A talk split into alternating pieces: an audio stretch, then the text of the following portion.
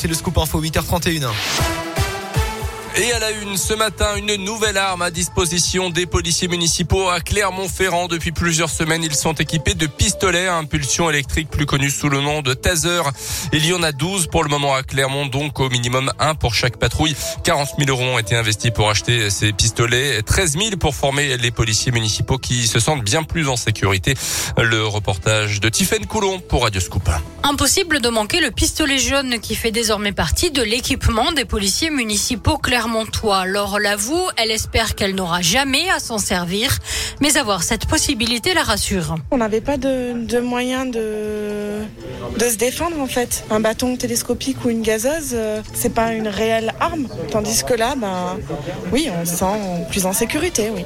Ces pistolets sont d'abord présentés comme des armes de dissuasion. Mario Mathieu est chef de service à la police municipale de Clermont. Vous euh, appuyez sur des boutons qui euh, font apparaître des arcs électriques. C'est pour dissuader euh, d'abord, dans un premier temps, avant de tirer. Ça crée euh, ce qu'on appelle une rupture électromusculaire. En fait, la personne se crispe, chute en fait, euh, ce qui nous permet de neutraliser. Trois jours de formation sont nécessaires et dès la mise sous tension, une caméra se déclenche pour filmer l'intervention. Actuellement, il y a 45 policiers municipaux à Clermont. Selon la mairie, une brigade de nuit sera également créée à partir de l'an prochain. Retour sur la visite présidentielle. Hier, une visite au pas de course dans l'Allier pour Emmanuel Macron après un conseil des ministres en visio depuis Moulins, depuis la préfecture. Le chef de l'État a enchaîné déambulations dans les rues. Visite aux parents de Samuel Paty, originaire de Moulins, justement, le prof d'histoire assassiné en région parisienne il y a un an. Euh, Le président s'est aussi rendu sur le chantier de la RCEA, puis aux côtés des vignerons touchés par le gel du printemps.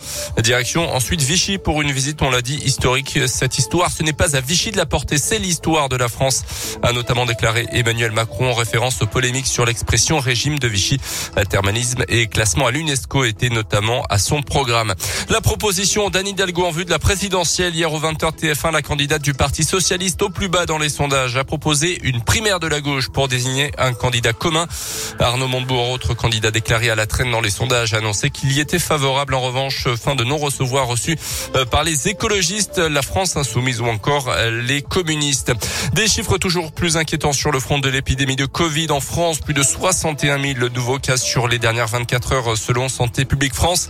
Notez que le protocole sanitaire change encore une fois dans les écoles à partir d'aujourd'hui. Port du masque à l'intérieur et à l'extérieur pour les enfants.